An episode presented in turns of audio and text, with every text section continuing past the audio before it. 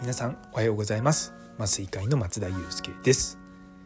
麻酔の力で未来を作るため日々さまざまな情報を発信しております。この放送は毎朝6時ちょっと変わった麻酔会が日本の医療を元気にするため普段考えていることをシェアする番組となっております。本日は教養の身につけ方。ということをテーマにお話したいと思います。よかったら最後までお付き合いください。というところで教養。めちゃめちゃ欲しいです。まあそんなこと言ってるからまだ俗っぽいってよく言われるんですけどね。あのいろいろと考えててですね。やっぱ教養ないとダメだな。ってひしひしと感じてます。いや全然いいんですよ。あのあの普段生活する分には。普段の今の生活をただ淡々とこなすために何かこう教養として身につけなきゃいけないことがあるかって言われるとそんなにないかなって感じます。でもですねここからさらになんかいろんなことやりたいってね皆さんとも共有してますけどもそういうふうにする中でやっぱ自分に欠けてるものは教養なんじゃないかと最近思うようになりました。難しいですよね。僕そもそも EQ めちゃめちゃ低いんですよ。人の心がわからないって。自分でも思います。なんでわからないのかがわからない。でもやっぱそこで諦めちゃったらダメなんですよね。なので最近はですねどうやったら人の気持ちがわかるか。真剣に向き合って やっていこうと思ってます。この前のツイッターの炎上の件もね含めていや多分ですねめちゃめちゃあまりこう人の気持ちとかあんまりこう考えなしに話しちゃうことはあるんですよね。で最近知ったのが人間ってこう話してるとどんどんどんどんドーパミンが出てきてもっともっと喋りたくなるらしいんですよ。なのでやっぱこう喋るのは止めた方がいいんじゃないかって思うことはあるんですね。まあこういう一人語りとかはまあまあいいと思うんですけれども誰かとこう対話をしてる時にやっぱり自分ばっか話しちゃうっていうのは良くないと思うんですよね。そうなのでまあ極力ね人の話を聞くようにしたりとか、うん、まあそういったね基本的なことですよ。でそういったことができるんであれば誰も困らない。ね。誰も困らないわけですよ。世の中ね。でもやっぱりそういう小学校で習うようなことをちゃんと大人になってからやり直すってすごく大事なんじゃないかなと思ってます。だからそれこそがちゃんとこう教養を身につける方法なんじゃないかなと考えてます。やっぱりこう普段僕らこう生活している中で、まあ、いろんな情報が飛び交ってるじゃないですか。そのほとんどっていうのはこう目に見えるものばっかりな気がするんですね。でただ本質的に物事考える時って目に見えないものとか映らないものとかそういったものを考えないといけないんですよね。まあ、そういった面で心を鍛えるとかやっていかなきゃいけないフェーズに来たなようやく43にしてもっと早くやれよって思いますよ自分自身 でもその中でこう一番その教養を身につけるの方法ってまあねネットで調べると本読むとかいろんなものをねアートを見るとかね新しい体験をするとかあるじゃないですか。でそういったもの一つ一つって多分教養を身につけるまあ実際の具体的な方法だとは思うんですけどもでも自分がこう教養を身につけたいって思う時っていうのは私自身もそうなんですけどやっぱりこう憧れの人とかあこの人すごいなこの人みたいになりたいなみたいなそういったものが必要なんだと思うんですよね。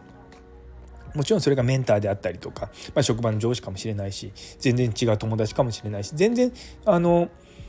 自分以外の人たちっていうのはやっぱり自分にないものを持ってるのでいろんなところが学べると思うんですよね。まあ、その中でもあこの人すごいな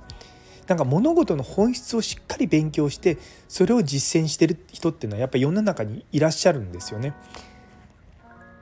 でやっぱそれは僕もそうなんですよ。僕はそもそも本質を考えることがすごい好きなんですね。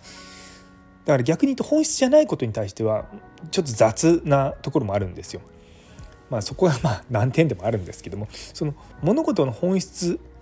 ということを本当に突き詰めて考えていこうとするんですね。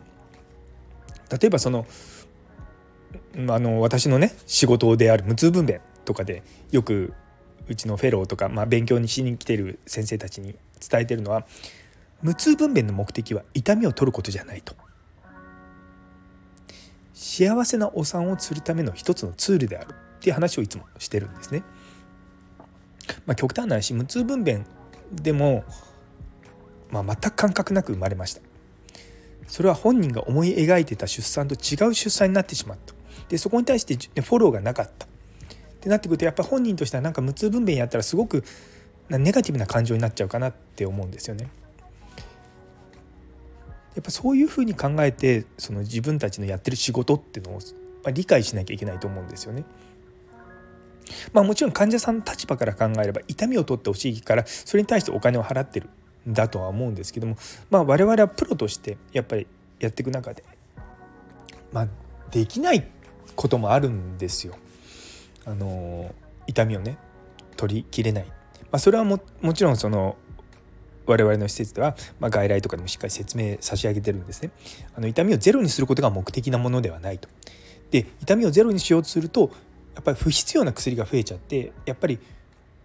患者だから個人個人個人個人にあわある程度合わせていくけれども全くゼロにしようとするとやっぱどうしても薬が増えてしまって副作用が増えちゃったりとかするっていう話は最初にしてます。ねまあ、極論言ってしまえばもう全く痛くなく産みたいんですって言ったらあ簡単ですよ。全身麻酔かけて出産して、まあ、手を切開でも下からのお産でも出産してでそのままの状態を1週間ぐらい続けておけば傷も治ってきて痛みも取れてでもそそれじゃダメじゃないですか。そうよくそんな話僕するんですよ。それは実は私があのペインクリニックで研修してた時にお世話になった北原先生っていう今どこだろう横浜市立大学かな？にいらっしゃるんですけどもその先生がよく言ってた。ペインクリニックってあの痛みをねあの緩和したりとか取ったりとかする診療科なんですけどもペインクリニックの目的は痛みを取ることじゃない。診断することは正確にねって言われたんですよ。それは正確に診断をしてそれに合わせて患者さんの状態を合わせていくっていうようなまあ感じなんですよね。やっぱそういう人たちのま影響をですねいろいろとこう受けながら自分自身まあちょっとずつですね教養が身についていたのかなと思ったんですけどやっぱりまだまだ足りないということが分かりましたのでこれから松田祐介はですね教養を身につける大人になっていこうと思います。もう今更よ43にもなって教養を身につけてなかったのかお前はって言われるかもしれないですけどあの頑張りますので皆さんよろしくお願いいたします。というところで最後まで聞いてくださってありがとうございます。昨日の疲れた時のメンタルヘルスという放送にいいねをくださったモニーさん、ゴーさん、さやもさん、町のかかりつけ医先生、ゆいつむさん、岡プラスさん、姉ソニ先生、増玉さん、佐藤先生、さらに励みになるコメントくださったもみじさん、中村先生、ノエルさん、どうもありがとうございます。本当に皆様のおかげで私は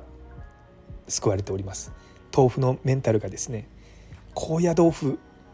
戻したてぐらいにはなったかと思いますので引き続きどうぞよろしくお願いいたします。というところで今日という一日が皆様にとって素敵な一日になりますようにそれではまた明日